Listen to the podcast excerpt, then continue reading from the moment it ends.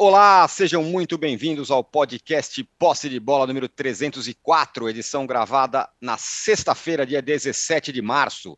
Eu sou Eduardo Tironi, já estou conectado com os meus amigos Arnaldo Ribeiro, Juca Kifuri, Mauro César Pereira e hoje com a participação ilustríssima e especial do grande Dan Stubach. Bom, parece o um programa repetido, mas não é. É crise no São Paulo. Rogério Ceni ficou por um fio para sair do São Paulo depois do desentendimento com Marcos Paulo, mas ganhou mais uma sobrevida à frente do clube. Até quando? Ainda tem ambiente para liderar o time no restante da temporada? O tipo de liderança dele é boa ou ruim para o São Paulo? E dentro de campo está funcionando? Enquanto isso, o Palmeiras se prepara para a semifinal do Campeonato Paulista na calma e o Corinthians, então, vive um momento de não crise perene. Nada acontece no Corinthians. Bom, e o Fortaleza do Voivoda tá fora da Libertadores, hein? Perdeu para o Cerro Portenho e deu adeus. Já o Galo entrou na fase de grupos depois de eliminar o Milionários da Colômbia. E a Copa do Brasil fez mais uma vítima, o Vasco, eliminado em São Januário pelo ABC de Natal nos pênaltis. E agora o que acontece? Tem a semifinal contra o Flamengo no fim de semana do Campeonato Carioca. Na outra semifinal, o Fluminense enfrenta o Volta Redonda. O Vasco começou a semana lá atrás ganhando, da outra semana ganhando o Flamengo e entra nessa fase decisiva à beira de uma crise. Nesse fim de semana também tem os jogos decisivos da semifinal do Carioca, né? Como eu falei, tem Vasco, Flamengo, tem Fluminense e Volta Redonda. E estão definidos finalmente os confrontos das quartas de final da Liga dos Campeões. O, sorteio foi agora pela manhã. Eis os jogos: Real Madrid, Chelsea, Inter de Milão e Benfica, Manchester City, Bayern de Munique, Milan e Napoli. Com detalhe, do mesmo lado da chave estão Real Madrid, City e Bayern. Do outro lado estão os três italianos. É, eu já tenho uma enquete aqui, sabe daquelas enquetes que são bem boladas, que o cara pensa e pá, é isso mesmo e, e funciona? Então, é esse tipo de enquete que está no ar. E a pergunta é a seguinte: quem está errado? O líder que repreende em público ou o cara que reclama publicamente do chefe? Quem é que está errado nessa, nessa questão, como diria o caro, meu caro Juca? Bom, vou pedir licença para o Juca para hoje abrir com o nosso convidado especialíssimo, Dan Stubach. Muito obrigado, Dan, pela sua, pela sua presença, que deixa o poste de bola ainda mais legal. É o seguinte, ó, um pouco antes da pandemia, lá atrás, você teve na Itália, que eu lembro. Inclusive, você foi para Nápoles viveu tudo aquilo, entendeu como é que funciona ali. Agora tem uma boa chance de um italiano, que pode ser o Napoli, estar tá na final da Liga dos Campeões.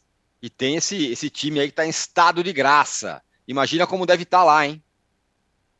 Pô, deve estar tá uma delícia. Pô, é, uma bela pizza. É, gente, obrigado, obrigado pelo convite, obrigado pelo carinho. É, adorei poder estar aqui, reencontrá-los. Cara, eu, eu quando fui para Nápoles, fui com a família toda esperando uma organização de Champions e encontrei um Morumbi dos anos 80, né? Eu fui ali, era Nápoles Barcelona, faz o quê? Antes da pandemia, logo antes da pandemia. E tinha toda aquela zona, o pessoal entrando na roleta junto, ou entrando com o ingresso, o outro entrava abraçado, passando pela roleta, aquelas coisas, mal bagunça. Foi o caos, foi um belo jogo foi bem legal de estar lá e fico sempre imaginando como eles devem estar vivendo intensamente essa conquista do Napoli, né? Depois do falecimento do Maradona, da mudança do nome do estádio, ter um time que joga não só com raça, com vontade, que é a cara do Napoli, mas com qualidade, está jogando um belo futebol, bacana de ver, acho que mora no coração de todo mundo que gosta de futebol, torce um pouquinho pro Napoli nesse momento. É o meu caso, cara. É, fiquei triste pela. Sabe, triste não, né? Mas fico é, um pouco decepcionado com esse sorteio, porque tá todo mundo, todo mundo bom ficou de um lado e o Napoli ficou do outro. Então eu espero que ele chegue. É, Juca. Cara, mas é, essa, essa experiência já foram no para Napoli? Nunca não? fui, nunca fui, diga lá. Não, o Napoli é demais, cara. Ah, você foi, Juca? Tá levantando o dedo aí? Sim, sim, eu fui na Copa, né? Na Copa da Itália. Eu, eu estive em Nápoles e vi o famoso jogo da Itália e Argentina, que havia faixas, né? Perdão, Maradona, mas somos todos italianos, porque ele havia, ele havia dado uma declaração dizendo que napolitanos, lembremos, vocês não fazem parte, nós não fazemos parte da Itália, isso aqui é diferente, torçam pela Argentina e tal. E, e claro que não pegou, né?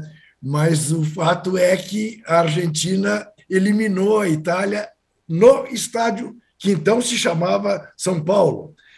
E, e, foi uma coisa fabulosa, porque nós saímos depois do jogo. Uh, a, o centro de imprensa Dan, era no Castelo do Ovo, no Castelo do Ovo, que era magnífico. E em volta, os restaurantes todos ficavam abertos de madrugada.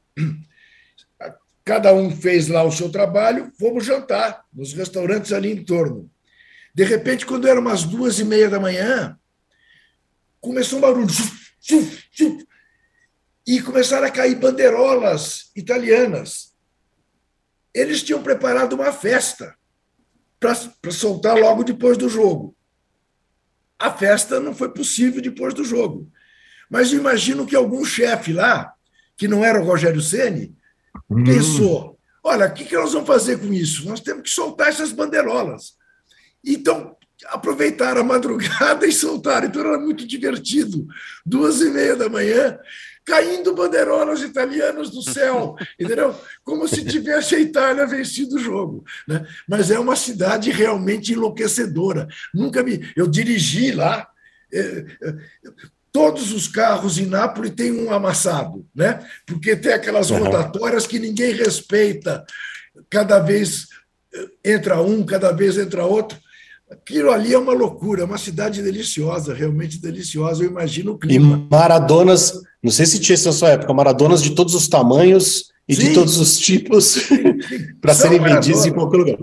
É, tipo o Museu da Polônia, né? Tipo o Museu de Cera da Polônia, aquela Maradona, mais ou menos Maradona. Né? Isso, exatamente, exatamente. Eu sempre digo isso, que a, a igreja maradoniana pode ter sido fundada na Argentina, mas foi inspirada em Nápoles foi inspirada lá, realmente. Ô, Juca, é. falando em caos, em Sim. lugares caóticos como Nápoles, não do lado positivo, Sim. Um falando em caótico. de São Paulo. Falando, falando em estado de São Paulo e tal, e, e lugares caóticos, é, o caos está instalado num, num, certo local aqui da cidade de São Paulo, que é no Sim. caso onde fica o São Paulo, Barra Funda, o Morumbi, é, com essa mais uma crise do São Paulo, que é uma crise de tudo, né? De liderança, de time, de diretoria, de tudo. Em quem você vota na enquete, ô Juca? Quem é que está errado?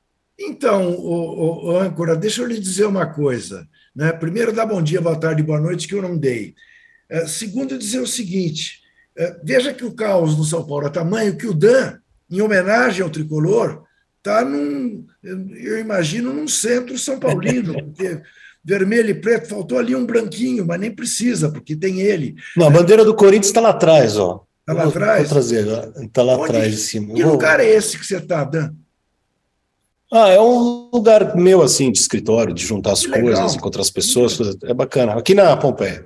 Muito legal. Olha aqui.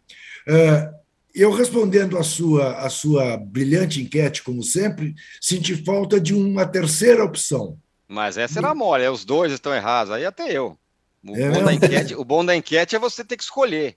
É. Mas vocês é. sabem que, desculpa interromper, mas só acrescentando, o Arnaldo e o Juca podem falar muito bem sobre isso, porque foram chefes de equipes, né? Pois é. Juca durante é. muito tempo e podem falar com clareza sobre discutindo, o, o que é ser líder. De começar o programa, exatamente. É, então. Eu acho o seguinte: é, você não chama a atenção de um funcionário, de um subalterno em público. É claro que o Marcos Paulo exagerou. Né? As redes sociais têm sido verdadeiras assassinas, né? para quem não sabe tratá-las. O que as pessoas se autocondenam pelas, pelas redes sociais, não precisa ir longe. Lembremos de 8 de janeiro, o que teve de gente uh, se, se, se, se, se autoculpando né, dando todas as provas lá no Congresso Nacional, no Palácio, no STF. Jogador de futebol tem feito isso também com extrema frequência. Com extrema frequência. Ou é o jogador de futebol, ou é a mulher do jogador que critica o técnico nas redes e cria um clima ruim. Marcos Paulo fez isso. Agora, o que, que faz um chefe consciente? Chama o cara e diz para ele: não faça mais isso, não vou tolerar mais isso. A próxima vez que fizer, passe no Departamento de Recursos Humanos, né? Você não pode me execrar em público, né? O que você tiver que me criticar, me critique entre nós. E o Marcos Paulo não fez isso. Então, o Marcos Paulo errou. Mas um erro não justifica o outro. O Rogério veio e trucou na frente de todo mundo. Obviamente, ele perde o grupo porque cada um dos jogadores diz: se eu pisar fora, ele vai me puxar a orelha na frente de todo mundo e eu não sou criança. Por mais que o Marcos Paulo tenha tido uma atitude de criança, uma atitude infantil. Então, entre os dois, até pela experiência de um e de outro, eu acho que o erro maior é do Rogério Ceni. Não é assim que você mantém a autoridade. Essa é a hora do líder ser sábio e generoso com o subalterno principalmente se quiser manter o subalterno. Nós não sabemos até agora o que o Marcos Paulo é capaz de dar ou não é capaz de dar ao São Paulo. Eu diria que com o Rogério Ceni ele não dará mais nada. Né? Rogério Ceni demorou a aceitar um cara como Galopo, que tem um comportamento exemplar dentro e fora de campo. Imagine o Marcos Paulo. Então, eu te, sendo obrigado a responder, respondo o erro maior foi do Rogério Ceni. Mauro, agora é uma sinuca, hein? Porque os dois, a princípio, ficam, não se sabe lá com que clima, e também tem a discussão sobre é, o jogador né, brasileiro. Então ele não joga, daí ele vai para a rede social, reclama, e ele está errado, ele está certo, e, e, e o líder, tal, sei lá quem, é, tá errado. Também é um pouco um pacote do, do, do que é o futebol brasileiro, não? Eu acho assim que o, o, jogador ele não faltou respeito com o Rogério. Ele, o que ele fez foi uma sacanagem com o São Paulo. Porque no, nesse contexto, você colocar qualquer mensagem na rede social com esse viés é, é um ataque ao clube, à torcida, não é só o técnico. Porque o torcedor está chateado, o torcedor está bem incomodado, mais uma eliminação diante de um time pequeno. Isso aconteceu várias vezes nos últimos anos. Eu acho que é pior do que o ataque ao técnico. Eu acho que é um ataque ao São Paulo.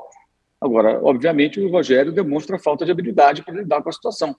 É, e também eu gostaria de entender o que, que faz o Murici nesse contexto. Eu imaginava que o Murici pudesse ser um cara para contornar esse tipo de coisa, né? para evitar que isso acontecesse, para, de alguma maneira, participar. Eu nem vejo o nome do Murici no noticiário em tudo que envolve esse imbróglio. O Murici seria, sim, na minha visão, já que ele é um coordenador, diretor, enfim, tem uma função é, é, acima, para fazer uma intervenção nessa hora, para arrastar todo mundo para uma sala e chamar a atenção junto com o Rogério, ou até do Rogério. Rogério, qual é, cara? Você vai falar do meio de todo mundo. A informação que eu obtive é que ele sempre fala com o grupo, mas há assuntos e assuntos. Esse assunto acho que tinha que ser reservado. Né? Ele acaba atraindo os jogadores contra si, porque a gente sabe nessas horas é normal que alguns jogadores se, se ajudem ali, role um corporativismo, algo parecido, mesmo que o técnico esteja certo. Eu acho que a abordagem é totalmente equivocada. Eu acho que ele deveria conversar em privado, né, em particular.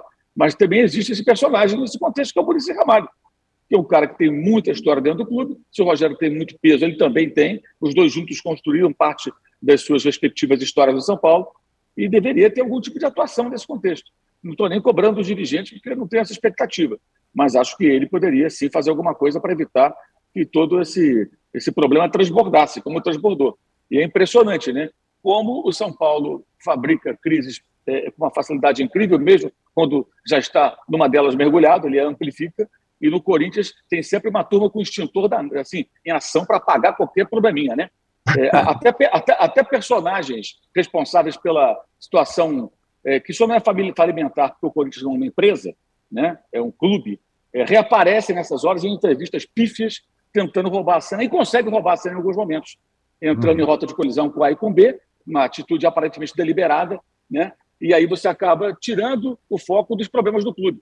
Né? E sempre temos amigos na mídia para falar que vai ter contratação mesmo sem dinheiro, esse tipo de coisa. É impressionante. Um é especialista em gestão de crise e o outro é especialista em amplificar a própria crise. Eu acho que péssimo para os dois, porque um vive uma realidade paralela, iludindo o seu povo, e o outro piora ainda mais a sua situação. São dois clubes bem, bem curiosos, São Paulo e Corinthians, nesse momento. Esse, esse tema é bem relevante, né? porque é É, parece que o Corinthians foi eliminado pelo Manchester City, né? Mas foi pelo Ituano, porque no dia seguinte estava lá o Andrés falando que ele, como é que ele destruiu São Paulo tal, e a, a pauta foi em cima disso. Falaremos do Corinthians já já, Arnaldo. Mas e aí, tem clima para o Ceni continuar? Não tem clima? Alguém sabe o que vai acontecer no São Paulo? Que vai, que vai, o caminho que o São Paulo está seguindo? O único caminho que o São Paulo parece entender é que o Rogério tem que continuar. E olhe lá. É, eu acho curioso. Aliás, eu acho várias coisas curiosas nessa, nessa comparação com São Paulo e Corinthians da atualidade, e também curiosa a afirmação de que o São Paulo está sem rumo.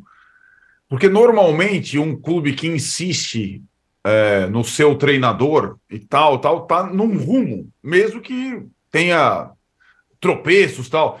É, é como é, o clube que troca de troca toda hora é, tá mais no rumo que o São Paulo que está insistindo, como fez lá na época do Fernando Diniz. Aliás, o Ceni está indo para o seu 18 mês no comando do São Paulo, e o São Paulo é o time nos últimos tempos, time grande, que mais manteve treinador. É incrível isso, mas está sem rumo. A, a, comparação com o Corinthians, rapidamente, que o Mauro falou, acho interessante, depois o Dan e o Juca vão falar também. É, é, o São Paulo hoje se parece muito com o Corinthians do final da década de 70. É, da fila, né? Pela fidelização cega dos seus torcedores, pela popularização é, do, do clube, pela exposição de seus problemas. Então, se parece muito com o Corinthians da época do final dos anos 70 e tudo mais. É, o, se a solução para essa, uh, digamos, para essa nova desavença, para essa nova, para esse novo capítulo envolvendo o Rogério Ceni, Tironi, é assim, acho que duas observações. A primeira, o Rogério Ceni já tem o carimbo e a cada é, mês que passa dele como treinador, esse carimbo vai ficando mais cravado na sua pele de ser um cara que não tem condição de lidar com pessoas, tem uma dificuldade imensa de lidar com pessoas, de ser um, um, uma questão que acompanha ele desde que ele começou a ser treinador de futebol. Então isso já está, ou até desde que ele estava na fase final da carreira como goleiro capitão do São Paulo. E aí dá para entender um pouco o que está acontecendo com ele nesse momento. Em relação à liderança, que é a minha segunda observação. O Dan falou: ah, como é que é, vocês lideravam e tudo mais. Tem a tal liderança pelo exemplo, que é uma armadilha que muito comandante cai. Qual que é a liderança, por exemplo? Você é, é, exigir dos seus comandados a mesma devoção ou as mesmas coisas que você fazia quando você praticava aquela função, aquele ofício. E é exatamente o que o Rogério faz. O cara imagina que o jogador dele tem a mesma é, o mesmo envolvimento com o, o trabalho, o treino, a inconformismo com a derrota, as mesmas reações. E isso é uma falácia. Tem gente que tem até uma reação mais é, intensa e mais inconformista com a derrota que o Rogério, e tem gente que não está nem aí. E assim é, são trinta e tantos. E o Rogério cai nessa questão da liderança pelo exemplo, até quando ele era capitão e queria que os jogadores, os outros, os meninos ficassem depois do treino treinando 150 faltas e tudo mais. É, isso, isso não se aplica. E, e liderar é você saber é, com quem você está lidando e olhar para os lados, não para o próprio umbigo, não para a sua, só sua história, para as características das pessoas. É, e acho que o Rogério tem uma dificuldade imensa disso, cara, mas é imensa, imensa, imensa. E no São Paulo essa dificuldade é amplificada, porque ele já esteve lá numa outra situação, foi ídolo e tudo mais, e isso, isso é tudo misturado, contaminado, e é muito difícil de ter algum sucesso. Né? É, então, esse, esse episódio do Marcos Paulo, guardando as proporções, há poucos meses teve o episódio do Patrick, que acabou saindo ah, o Patrick ofendeu o Rogério. Isso não está certo, claro que não. Mas por que, que o Patrick foi ofender o Rogério? Por que, que vários jogadores têm problema com o Rogério? Ah, o Rogério, acho que deveria olhar e fazer uma reflexão. A culpa é de todos os jogadores, cada um de uma idade, cada um. Ou o problema está comigo, com a minha liderança? E se o Rogério, na outra parte do trabalho dele, na parte do resultado, na parte do, do treino, do jogo, fosse hoje um técnico acima de qualquer uh, suspeita, entre aspas, esses problemas de relacionamento ficariam em segundo plano. O problema é que o trabalho dele no campo tem sido ruim também. Então ele fica fragilizado nessa conversa toda, exposto. E o que eu imagino que vai acontecer depois, eu imagino que essa seja a última chance do Rogério no São Paulo. A última chance é uma conversa, uma lavagem de roupa suja com os jogadores, em que ele ouviu pra caramba de todos, nesse day after pós Marcos Paulo, em que ele, em tese, se compromete a mudar o seu comportamento no dia a dia. Eu não sei se vocês acham isso possível. A pessoa mudar as suas características de líder. Eu acho até possível, se a pessoa estiver disposta. Né? É, eu, eu entrei na minha primeira primeira reunião com minhas duas auxiliares na SPN, botei as duas na sala para tentar falar para elas que a gente tinha que é, alguns assuntos discutir só nós três e não diante das outras pessoas e não é, e não para todo mundo saber. Eu entrei, sentei na sala e falei, gente, quando eu falei gente, interjeição, nem levantei a voz, viu, Juca? Uma delas já estava chorando. Eu não falei nada ainda, só que só aquela situação de ter colocado as duas numa sala para falar, gente, eu estou contrariado, já provoca uma reação desse. Então, o líder tem que ter sensibilidades múltiplas. O Rogério, o Rogério não tem sensibilidade. Se ele tivesse sensibilidade, Tirone, o pós-jogo do Água Santa não seria o Marcos Paulo, seria o Wellington, o jogador que jogou com uma fratura no tornozelo, que ficou mancando até o final do jogo e que se matou para evitar que o time ficasse com um a menos e sofresse um contra-ataque no final. Eu, líder, ou talvez qualquer líder, chegaria, ó, isso aqui é um exemplo para vocês, para mim, o que o Wellington fez pela gente, e agora ele vai para a mesa de cirurgia, provavelmente, é uma coisa que é, é digna de aplauso de toda a torcida que vem. Ele nem citou o Wellington nem na coletiva pós-jogo e nem no dia seguinte, quando ele foi repreender o Marcos Paulo. Isso, para mim, chama-se falta de sensi sensibilidade para um líder. E acho muito difícil ele obter isso numa promessa ou numa tentativa de reversão da personalidade que ele tem. O, o Dan, o, o Ricardo Lemos ele faz uma pergunta aqui. Ele fala assim: o comportamento do Ceni se assemelha ao do Diniz com o Tietê? Lembrando, né? O Diniz brigou, falou, xingou o Tietê na beira do campo lá quando ele treinava o São Paulo. E olha que, do ponto de vista de liderança, o Diniz é quase como um messias para todos os jogadores que ele treinou. Eu acho diferente na medida que o Rogério teve tempo para pensar. Né? O, o, o Diniz pode ter a desculpa da, da intensidade do momento do jogo. Ele estava envolvido ali e acabou passando do ponto, naturalmente. O Rogério teve tempo para pensar.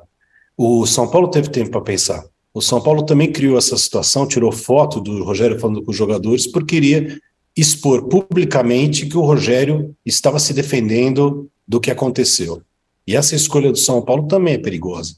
Né? Uhum. É, quando expõe, não foi só o Rogério que expôs o jogador, o São Paulo expôs o jogador. São Paulo expôs a atitude do seu técnico. Né? É, eu acho que tem outros assuntos aí que a gente ficaria horas falando, que se estende para a minha profissão, para a profissão de vocês, que é a rede social de quem é. A rede social é do jogador, é da pessoa jurídica do jogador ou da pessoa física do jogador. Quando ele, ele dá a sua opinião, ele está dando. Ele é a opinião do jogador do São Paulo, a opinião do Marcos Paulo. É claro que é do jogador de São Paulo. Como é que você mede isso? Como é que você controla isso? Né? Esses assuntos eu acho que são assuntos muito atuais. Quando vocês lidavam com as redações de vocês, os jornalistas, vai só para comparar uma coisa com a outra rapidamente, não tinham a voz que tem hoje, porque não tinha a rede social que tem hoje, não tinham os seguidores de hoje, não tinha essa ilusão de que eu lido com os meus seguidores e são eles que importam, né? E eu sou mais importante ou menos importante conforme o número de seguidores que eu tenho. É, tá tudo errado, naturalmente. Acho que foi bem levantado pelo Mauro a história do Murici que eu acho que poderia ter protegido melhor o Rogério dele mesmo. E não só nessa questão da, do Marcos Paulo, mas nas contratações infinitas que o São Paulo tem feito e que nunca chega a um time, a um elenco direito. É, o Rogério, eu não sei nem como explicar, mas ele me parece sempre aquela pessoa que está procurando algo, procurando, procurando, sabe o que quer encontrar, mas sabe que não vai achar e continua procurando mesmo assim. boa. É... é... essa é uma boa definição. É, é, é, não, veja bem, é isso, quer dizer, o que o Mauro falou, e não é de hoje, né? Eu, eu, eu fico achando que o, o, o Murici é um personagem oculto, é o chamado sujeito oculto no São Paulo. Eu imaginava, esperava dele um protagonismo que nunca aconteceu desde que ele chegou ao São Paulo. Então, ele não é, é responsabilizado pelos problemas, como não é elogiado quando, nas raras ocasiões em que alguma coisa deu certo, a gente não sabe qual é o papel que o Murici de fato está exercendo no São Paulo.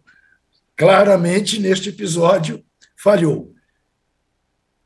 E eu fico achando, eu já, já, eu já tinha, já tínhamos conversado sobre isso, né, de, da parecença, da semelhança do que o São Paulo atravessa há algum tempo com o Corinthians do período do jejum. Não apenas dentro de campo, como em relação à sua torcida. E eu insisto nisso, eu estou cada vez mais convencido que o único clube de futebol que não pode ter o Rogério Ceni como treinador é o São Paulo Futebol Clube. O Rogério não tem equilíbrio emocional para treinar o São Paulo. Eventualmente ele possa ser o presidente do São Paulo, que aí ele impõe do jeito que ele quiser, de cabo a rabo, né? Do vice-presidente até o roupeiro o faxineiro do vestiário, ou o cara que limpa a piscina, desde que tenha água na piscina. Mas, eh, como treinador, não dá, porque ele se desequilibra. Ele, ele há uma cena, há uma cena no jogo contra o Água Santa, perceptível claramente na televisão, que o Rafael sai jogando errado. É Rafael o nome do goleiro de São isso, Paulo, né? É. Isso, isso. O Rafael sai jogando errado e põe a bola pela lateral. A TV mostra, o Rogério faz assim. Como se dissesse, ah, se sou eu que tivesse saído com essa bola. Punha no pé do Galopo. O Galopo ainda estava jogando. Agora, além do mais, o São Paulo está precisando de um benzedor. Porque não é possível perdeu o Galopo com 15 minutos de jogo. Não é possível. Né? E aí, bom, tá bom, vai reformular todo o departamento médico, o refis, há anos que se promete isso. São Paulo, que já foi exemplo nesse, nesse particular, e que hoje parece que é o último dos moicanos de São Paulo. Então, é realmente, eu não gostaria de estar na pele do São Paulino, a não ser por esse lado masoquista que também atende o torcedor né? da fé, da coisa do São Paulino acima de tudo. Mas está difícil. O Rogério tinha que pegar as coisas dele e ir trabalhar em outro lugar. O São Paulo não é o lugar do Rogério. Muito bem, vamos. É, ó, o professor Thales Augusto fala: Tom Hanks é o torcedor do São Paulo? Acho que não, hein? Não, eu. vou até mudar a bandeira de lugar, graças a essa pergunta. Então. Isso. Então, continua aí. Saudações rubro-negras e ótimo fim de semana. Muito obrigado, professor. Vamos mudar de assunto, só quero dar um pequeno pitaco. É, eu não tiro dessa de toda a análise sobre o Rogério Ceni o fato de ser o Rogério Ceni, né? Não, não, não tiro. Não, assim, é, no, no seguinte sentido: é, se o Abel Ferreira faz cara feia quando se o Everton sai jogando errado, olha o líder, é isso aí, exige a perfeição dos seus jogadores e por aí vai, e por aí vai. Existe, existe um, um olhar com relação ao Rogério Ceni que é muito diferente do que qualquer um. Outro Mas... dia, o, outro dia, outro dia o, o, o, o, o Abel Ferreira deu uma bicuda lá no, no, no microfone, ficou dividido. Ah, não, ele pode fazer isso porque ele está chamando para ele, porque é uma estratégia, porque não sei o quê. Se o, se o Rogério Senna dá uma bica no microfone, é capaz dele ser preso por agressão. Tem isso Mas também. Tem uma diferença aí, hein, Tirone? Desculpa te interromper e deve ser completa. Eu acho que o Rogério, com essas atitudes, ele se coloca com, aparentemente contra os jogadores, né? E a favor de si mesmo. Sim. Quando o Babel faz aquilo, você é vê que ele está se colocando ao lado dos jogadores. É. E, e, tem é... mais uma coisa, e tem mais uma coisa, né, Dan? O, o, o Abel Ferreira está fazendo isso enquanto vence. E Exato. o Rogério está fazendo enquanto perde. Isso faz toda a diferença no mundo. Sim, é, é, eu, eu digo mais, se o, se o, se o glorioso Marcos Paulo aí fizesse a postagem dele com o São Paulo ganhando de todo mundo, ele não nem entrava no CT no dia seguinte, ia ser Mas ó, ia, ia o casa. Dudu, lembra que o Dudu fez uma postagem falando, ó, eu agora só jogo 60 minutos? Sim. Com, Como... com a diferença que o time ganhava, Como... né? É. É, mas, é, enfim, se, eu, se eu acho que essa questão. Se ele, fizesse, porque... se ele fizesse isso na ruim com o time perdendo, é capaz do Abel cair. É, eu, entendo, eu entendo o que você está falando, porque é o Rogério Ceni, mas foi o Rogério Ceni que construiu essa situação. Claro. Sim, sem dúvida. É, dele, não, não nesse momento, ao longo da vida dele. O... Essa rejeição, digamos assim. Sim. O Mauro, o Vasco foi eliminado, hein, pelo ABC da Copa do Brasil. Rapaz. Mais um fracasso de um gigante aí nesse começo de ano e agora carrega isso para a semifinal do estadual. Estávamos aqui falando sobre o grande fracasso do Vitor Pereira, do Flamengo, tá tudo errado, o Barbieri tem trabalho melhor. E agora tá aí, o Flamengo está a um, apenas um empate de ir para a final do estadual contra o Vasco do Barbieri, que acaba de ser eliminado da Copa do Brasil. É, depois de reivindicarmos mais autocrítica do Rogério Senna, é hora também de a imprensa esportiva fazer sua própria autocrítica, né? Pelas muitas e precipitadas conclusões. Não sobre o Flamengo, não, que você citou, mas sobre o Vasco, sobre o Barbieri. Então, o Vasco ganha um jogo de 1 a 0 do Flamengo, o Barbieri virou o novo gênio da raça, né? um novo técnico revolucionário, um técnico que veio de um trabalho no último ano e meio no Red Bull Bragantino muito aquém, muito aquém. O Bragantino despencou no ano passado, já no final de 2021, já vinha mal, aquela partida final contra o Atlético Paranaense em Montevideo na Sul-Americana foi o retrato disso. E está desde 12 de dezembro trabalhando, né, jogando só estadual e aí esses partidos de Copa do Brasil. Agora, o Vasco ser eliminado por um time pequeno em São Januário não é a primeira vez, não. Já teve times menores, né? Teve já o Remo, já teve o Baraúnas, lembra? Já Sim. teve outras na história do Vasco. Isso não é bem uma novidade. É, a atuação do Vasco foi simplesmente ridícula, atuação pífia, muito bem organizadinho o time do ABC. Segundo tempo, lá pelos 38 minutos, o ABC trocando passe lá no campo de ataque, o Vasco não conseguia nem recuperar a bola, muito menos atacar. O ABC tinha o controle do jogo. Depois sofreu uma pressão natural, né, porque o Vasco foi com tudo, tentou, mas também não criou nenhuma grande oportunidade.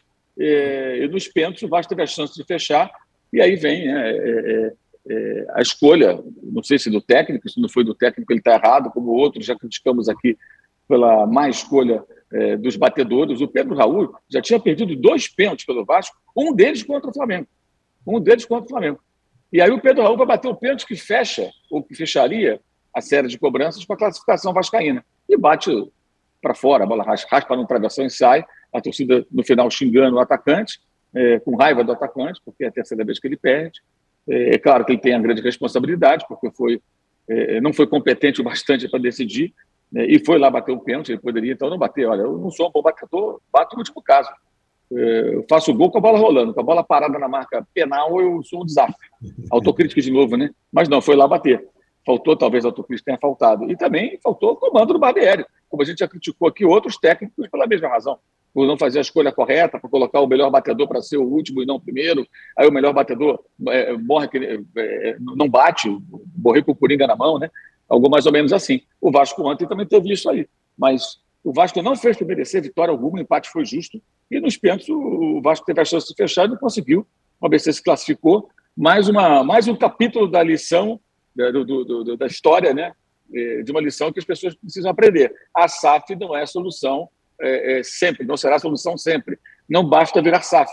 Tá? A SAF e a SAF um aumentou o ingresso, né, Mauro? A SAF meteu o ingresso lá em cima, o estádio não estava bombando como poderia. É, são detalhes Exato. da SAF. Investidores, né? Investidores. Investidores. Meteram, o é, torcedor estava indo em todas e meteram o ingresso lá nas alturas e o estádio não estava bombando. Né? São, é. são aprendizados, né? Então, mas assim, é importante as pessoas entenderem isso, porque toda vez que o time está com. O São Paulo mesmo, que a gente falou agora há pouco. São Paulo tem vários problemas. Será que a solução de São Paulo é virar SAF? É, é, SAF parece que assim, virou um novo antibiótico. Assim, o cara está doente e tal, ah, toma antibiótico aqui, vai, vai ficar bom dessa, dessa inflamação, desse problema. Não, não é assim. A SAF é apenas você vai mudar o comando e vai botar o dinheiro. Esse dinheiro pode não ser o bastante formar um grande time. É, essa nova gestão pode ser incompetente. Sempre é bom lembrar que o Genoa já que falaram do Napoli no começo, vamos falar do Genoa. O Genoa é um time que foi campeão italiano, já foi dominante lá no passado remoto, é, é, um time que tem a sua história e tudo mais. Foi para a segunda divisão da Itália. Quem é que faz a gestão do Genoa? A 777, a mesma do Vasco. Então, se eles uhum. conseguem é, rebaixar o Genoa na Itália, quando existem times muito menores do que o Genoa, eles podem fazer um bom, trabalho no Vasco, não garantia de nada. Eu acho que ontem houve esse choque aí para o torcedor do Vasco. E agora a cura né, não é nenhum antibiótico, é ganhar do Flamengo domingo. E tem que ganhar. Se ganhar, aí esquecem tudo, embora, convenhamos, né? Já que falamos de investidores, a Copa do Brasil dá uma premiação alta. O Campeonato Carioca nem premiação tem, quer dizer, do ponto de vista financeiro, vale pelo título, claro, pela rivalidade, mas o investidor não pensa só nisso, ele pensa também em fazer com que esse time gere receita. E o aliás, Vasco vai gerar muito menos do que poderia com essa eliminação precoce. Aliás, a declaração da CP7 foi exatamente essa: não gastamos 100 milhões para ganhar o título estadual. Não foi isso? Foi, é, no é. início. É. é. e a, o, o, Dan, tem a outra semifinal, é, e, e só retomando um pouco o Flamengo, há uma semana atrás era a maldição do Vitor Pereira, da sogra, não sei o quê, não ganha de ninguém, acabou o Flamengo. Tá aí é um empate da final. É, três zagueiros, meu filho. Três zagueiros. Você sabe quatro. lá se não vai encontrar o Volta Redonda, hein? Que tem a outra semifinal contra Fluminense e Volta Redonda. É, uh, você acha que o Flamengo perder para o Vasco é vergonha, Mauro? Não, não é vergonha. Para o Vasco, não, em momento algum. É, eu acho que é, é, é, pode ser criticado se for um Vasco muito fragilizado, como há dois anos perdeu 2021. Hoje não, o Vasco tem lá um investimento, o Flamengo é melhor que o Vasco, tem um time melhor. Ah, não fala que é vergonha, não, é rivalidade, são dois times rivais grandes, não seja vergonha. Mas se perder, vai merecer críticas, vai merecer é, o incômodo da torcida, tudo isso. Mas não chega a ser uma, uma vergonha, não acho que seja uma vergonha como se, sei lá, o Santos também pode estar se arrastando se o Santos ganhar do Corinthians ou ganhar do Palmeiras, não seja uma vergonha. O problema é Água Santa e Ituano. É, é, é, aí, que aí, e, aí não e, tem, com todo respeito tem. ao maior campeão estadual do mundo, né? Que é o ABC, o ABC. também é vergonha ser eliminado pelo ABC, porque é um tipo de investimento muito menor. Aliás, né? Explica, também é vergonha. Me explica uma coisa, por que, que o Nenê não bateu o pênalti? Ele bateu. Bateu. Bateu. Nenê bateu. Bateu. Bateu. bateu. O goleiro acertou até o canto, mas ele bateu juntinho da trave. Nossa, bateu lá passou, no, no coladinho na trave. Passou para mim despercebida a cobrança dele, então. Eu confesso que estava vendo basquete ao mesmo tempo. Ah, não, tá, não, tá dá, não dá basquete. Então, um belo jogo, né, Juca? Eu também estava vendo basquete e antes disso vi um pouco do jogo do Grêmio. O Soares jogando muito bem, né? Tô curioso para ver como vai ser no brasileiro com adversários mais fortes.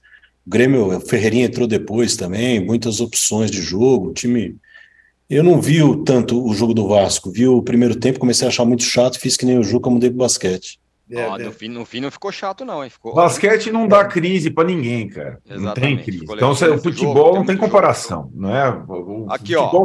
Agora, o Vasco é um time que tem construção, né, gente? Também não é esse o ano do Vasco. Em tese é o ano que vem, é o outro, né?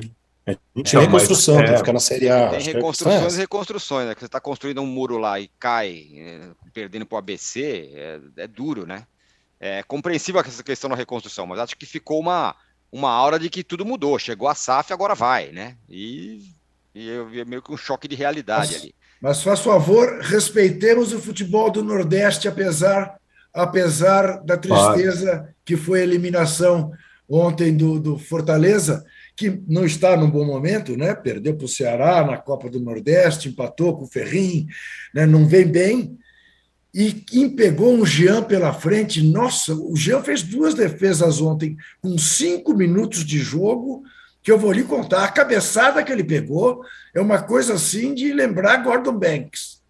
Depois. Já tinha jogado muito bem no primeiro jogo, né, Ju? Exato, ainda pegou pênalti e é. tudo, né? Dá louco. É... Voivoda no São Paulo, Arnaldo? Ah, rapaz. Que Ou sonho, se ele não fortalece, troca de treinadores. Já? Não, mas tá ó, é, o Fortaleza, é, cara, é, na verdade, agora vai jogar a Sul-Americana com o São Paulo, né? Sim. É, não, não joga a fase de grupos da Libertadores e tem como consolação jogar a Sul-Americana com o São Paulo. Eu diria a você o seguinte, Arnaldo, sem, sem muita dúvida. Para o São Paulo, a Sul-Americana é um consolo. Para o Fortaleza, pode ser um baita prêmio como foi para o Atlético Paranaense. um pouco na linha do um passo de cada vez. Uhum. Né? Quer dizer, o Fortaleza já tem, já tem essa, essa marca de ser o primeiro time nordestino a jogar duas Libertadores em seguida. Tá bom, esse ano colheu um fracasso ao não passar para a fase de grupos, coisa que no ano passado foi diferente. Mas, de toda maneira, está aí o Fortaleza. Só não me vê com essa história de Lion, que isso me irrita profundamente. Por que isso? Os Lion, caras, que isso? É que nem o Set on Fire do Botafogo. Vamos, vamos, é, Eles começaram Lion. a chamar de Lion, começou a dar errado. É, é, é meu.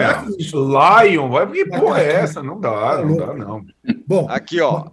Diga. Fa, fa... Não, não, eu só queria ler, ler, umas mensagens aqui que a galera tá mandando. É... Ainda sobre o tema lá do São Paulo, o Júlio César Bruno fala: Guardiola também tem problemas com relacionamento. Várias vezes ele chamar a atenção do jogador dentro de campo e no final do jogo. A diferença são os resultados, sem dúvida nenhuma, né? É... Jack Oliveira, aqui, Mauro, ó, essa aqui, ó. Melhor maneira do São Paulo sair da crise é começar a falar mal do VP. Mais uma coisa, eu já ouvi por aí que o Barbieri faz o melhor trabalho do Rio, hein? Ele diz. É. é, mas fa falar mal do VP não tem dado muito resultado, não, hein? É. Ah, mas, ó, mas, mas, dá uma, mas, dá uma, mas, mas dá uma acalmada na crise, hein? Ué, ah, não, tem sim, mano. Só ganhou agora. O Corinthians não precisa disso. O Corinthians tem um exército de bombeiros para apagar qualquer incêndio. É uma coisa impressionante. É um clube exemplar nesse. Gestão de crise. Deveria dar, dar, dar cursos de gestão de crise. É, é inacreditável. Assim. É o único que não entra em crise nunca. Também não ganha nada, né? Está um tempão sem ganhar nada, mas tem muito corintiano satisfeito com isso. A falta de espírito crítico da maioria é algo realmente que me deixa abismado. E o mas, Igor ó, fala assim: e o Jorge Jesus, hein? Acabou Nossa, com o futebol eliminado pelo São Paulo. equipe. Que climão, não, será que está prestigiado? Não, o Jorge Jesus é outro que dá bronca na beira do campo, né? Bem lembrado. Muita. Falou o nome dele, Exato. até pensei nisso. Esse Exatamente. também dá bronca na beira do campo. Só que vai tá, lá e ganha. Está eliminado da Europa League pelo São Paulo, né? Foi eliminado. O Sevilha passou pelo Fenerbahçe. Ó, vocês não têm likes o, aí, hein? Não chegamos nem em 2 mil likes, pô. Com o âncora, o segui... diga. Os, os rubro-negros que veem o Jorge Jesus como se fosse o homem perfeito, né, o técnico perfeito, pelo menos, é, não percebem que desde que ele saiu do Flamengo, ele não conseguiu emplacar um trabalho que merecesse elogios, grandes elogios. É, nenhum, ponto, nenhum até agora. Tanto do Benfica como agora, trabalhos medianos. Ele está ele tá nove pontos atrás do Galatasaray, com um jogo a menos, pode cair para seis a desvantagem, mas está bem atrás no Campeonato Turco. Ontem foi eliminado. Eu achei a atuação do, do Fenerbahçe, a atuação não foi brilhante. Deu uma pressão ali, tentou e tal, mas nada especial. O jogo com o Sevilla do São Paulo, que recentemente tomou de seis do Atlético de Madrid do Simeone e se arrasta no Campeonato Espanhol. Ele não foi eliminado pelo Sevilla poderoso, não. O Sevilla que está vivendo uma tremenda crise técnica. E, e, isso mostra que, assim, Jorge Jesus também não é certeza de nada. Eu sei que é duro para muitos rubro-negros ouvir isso, mas é a realidade, a constatação do óbvio. Né? Não significa que se ele voltasse um dia ao Flamengo seria um sucesso ou um fracasso. Eu não sei o que seria, mas a possibilidade de fracassar ela, ela, ela seria real. As pessoas não, não, não, conseguem enxergar isso. E no comentário, não tem nada a ver com nenhum outro técnico, tá? Estou falando especificamente do JJ. A não ser que o Jorge Jesus seja profundamente ganancioso, porque certamente, se um dia ele voltar à Gávea, será peso de ouro, uh, e esteja mais preocupado em preservar a história dele o último clube do mundo em que ele deve vir trabalhar é o Flamengo. Porque está na cara que se ele vier para o Flamengo, não vai repetir. É aquela velha coisa, não volte ao lugar em que você foi muito feliz. E tem mais, não é mais o mesmo lugar. É um lugar quatro anos depois. Nem pensar, nem pensar. Se ele for inteligente e já tiver com a vida na sombra, e acho que está, para o Flamengo ele não volta. Mas é que ele é muito é, vaidoso. Fala, Dan. Não, dizem que ele queria vir para o Corinthians, Flamengo ou Atlético Mineiro, né? O Atlético Mineiro está num momento muito bom, o Corinthians está nesse momento instável e o Flamengo está se acertando com o Vitor Pereira. Seria a resposta, entre aspas, do Corinthians ao Flamengo contratar o Jorge Jesus. Né? Nesse momento, já pensou? Rapaz! É em maio, né? Em maio que acaba o contrato. Em maio dele, né? acaba né? o contrato dele. Agora, o Dan, com a irresponsabilidade que caracteriza a direção do Corinthians, é até capaz que eles paguem 2 milhões por mês para um treinador. Né? E a Você está dívida... querendo criar crise, Gil, que eu não estou entendendo, hein? Tá é? tudo legal lá, está querendo criar crise. Ah, tá tudo bem, tá tudo bem. É. Tá tudo calmo lá, tá tudo certo. Preparação aí para o Campeonato Brasileiro, Libertadores. Pô, fala isso não. O Flá Tático, Mauro, ele fala o seguinte: Bom dia, amigos. Gostaria de saber do Mauro César se existe chances do VP cair em caso de derrota para o Vasco. E na opinião de vocês, quem foi o maior presidente da história do Flamengo? Márcio Braga, não o ex-Márcio Braga, o Márcio Braga lá atrás. Mas o Mauro pode ter mais subsídios para dizer. Diga lá, Mauro. É, pode ser do Márcio Braga, talvez alguns do passado, mas eu não acompanhei tanto, aí seria precipitado da minha parte. O, o Márcio Braga antes, né? O começo, da virada dos anos 70, não depois. Isso, isso. É, agora se vai cair ou não, é exercício de adivinhação, né? Pô, toma uma pancada de 3 a 0 do Vasco, uma situação, é, perde com um gol impedido e o VAR não vê, para a alegria do Arnaldo, que adora o VAR, aí é outra situação. Não sei, não, isso é, esse tipo de pergunta, eu não sou, eu sou jornalista, eu não sou adivinhão, não sou mãe de nada, então não tenho a menor ideia se tem chance de cair. A priori, não. Mas, sei lá, do que vai acontecer domingo, ele depende muito do que pode acontecer. Uma derrota cachapante, acho que é provável que estou falando de derrota cachapante. Pode até perder para o Vasco, mas acho que não cai, não. O Dan, é, olha que coisa curiosa. Eu vou falar assim, eu vou falar vários times aqui que estão na Série A, tá bom? Vários deles, e aí você vai me dizer o que, que eles têm em comum aqui, ok? Ok. Pera aí, deixa eu procurar aqui. É um teste? É um quiz? Não, não, é só uma pergunta. Eu vou, falar, vou ler os times e depois eu falo para vocês. Bahia, Botafogo, Coritiba, Corinthians, Cruzeiro, Cuiabá, Flamengo, Fortaleza, Goiás, Red Bull Bragantino, Santos, São Paulo e Vasco. O que eles têm em comum? Não sei, fala. Em 2023 já fracassaram.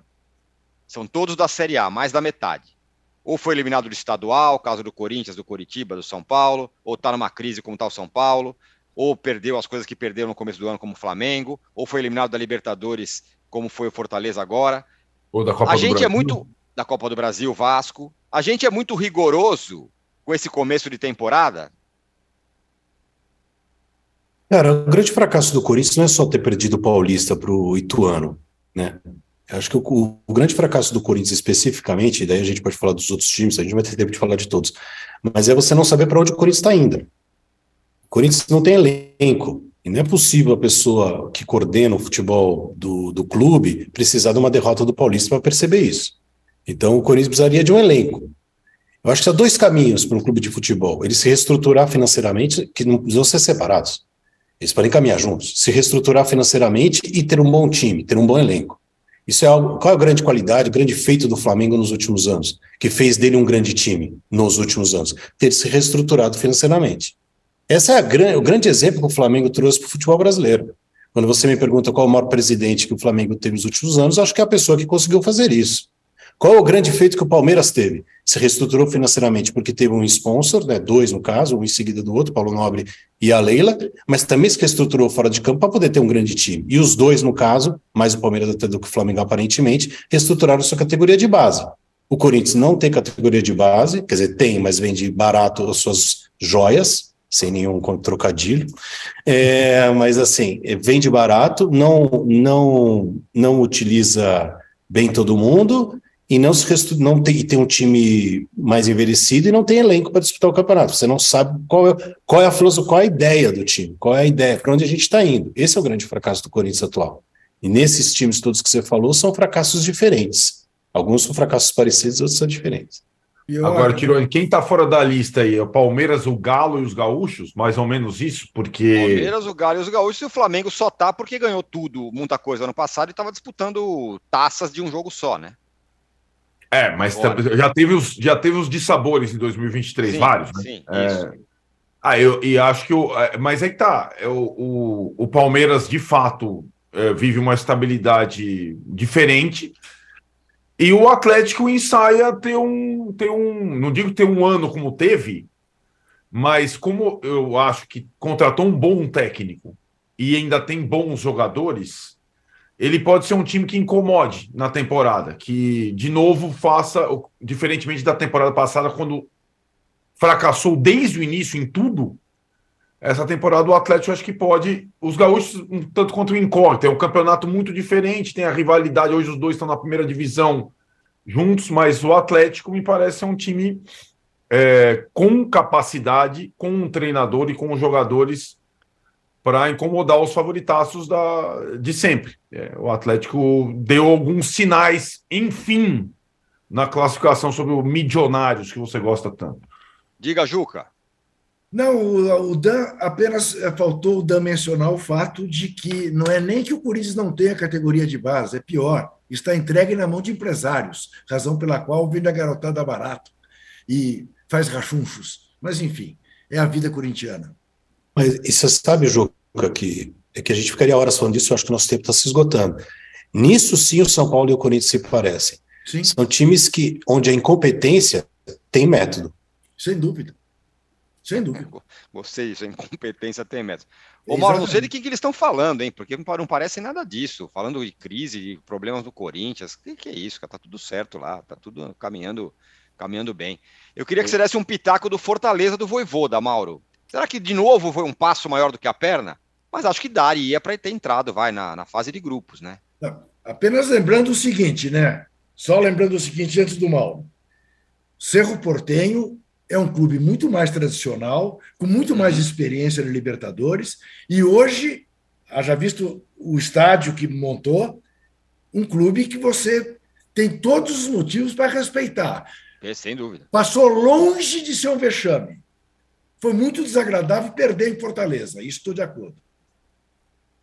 Diga, Mauro. É, é um resultado, assim, se você olhar para os dois times, se você fosse um, sei lá, um uruguaio olhando lá, Cerro e Fortaleza, ou um boliviano, um venezuelano, um equatoriano, não, Cerro Portenho. Sim, é um time muito mais conhecido, um time de muita torcida, uma das maiores, se não a maior do Paraguai. Nunca conseguiu ganhar a Libertadores, mas tem uma história nas competições internacionais que Fortaleza não tem. É, acho que foi um confronto difícil. Ano passado, Fortaleza, na fase de grupo, perdeu para o Colo-Colo, foi buscar a vaga na, lá, lá, dentro do, de Santiago, mas nem sempre isso vai se repetir.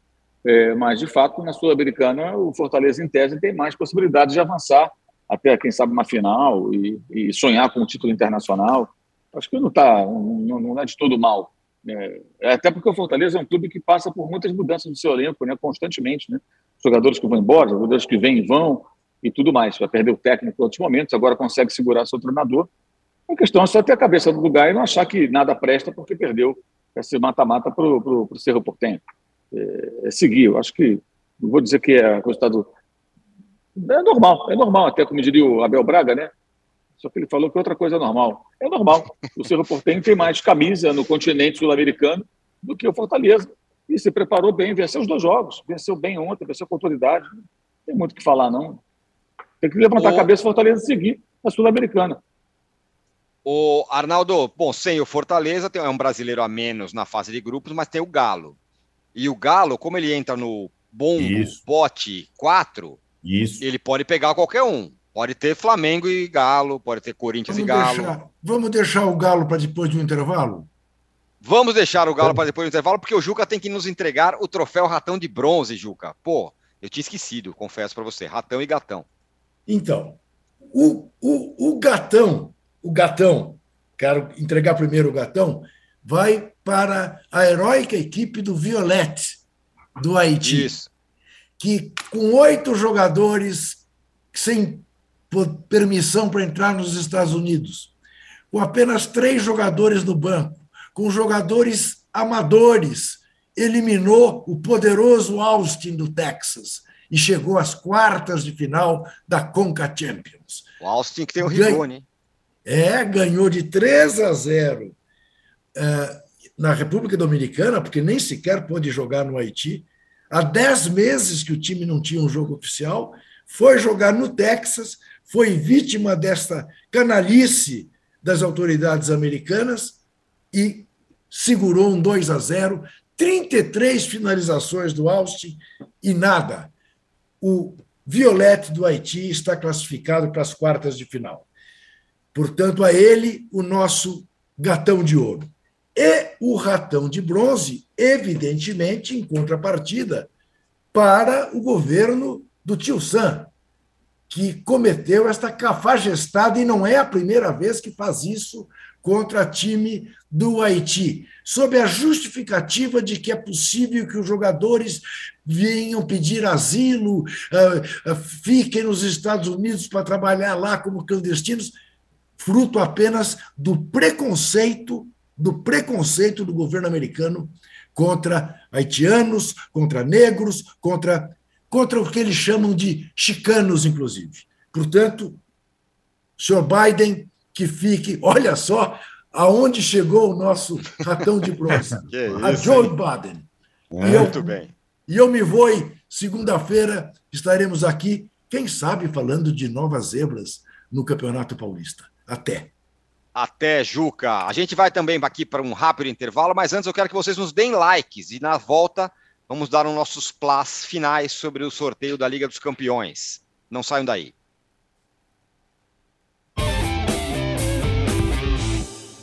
Todo mundo tem uma história para contar. Um amor de verão, um perrengue de viagem.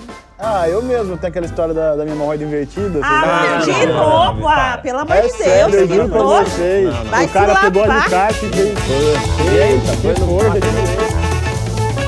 Conta outra, toda quinta em Splash Wall.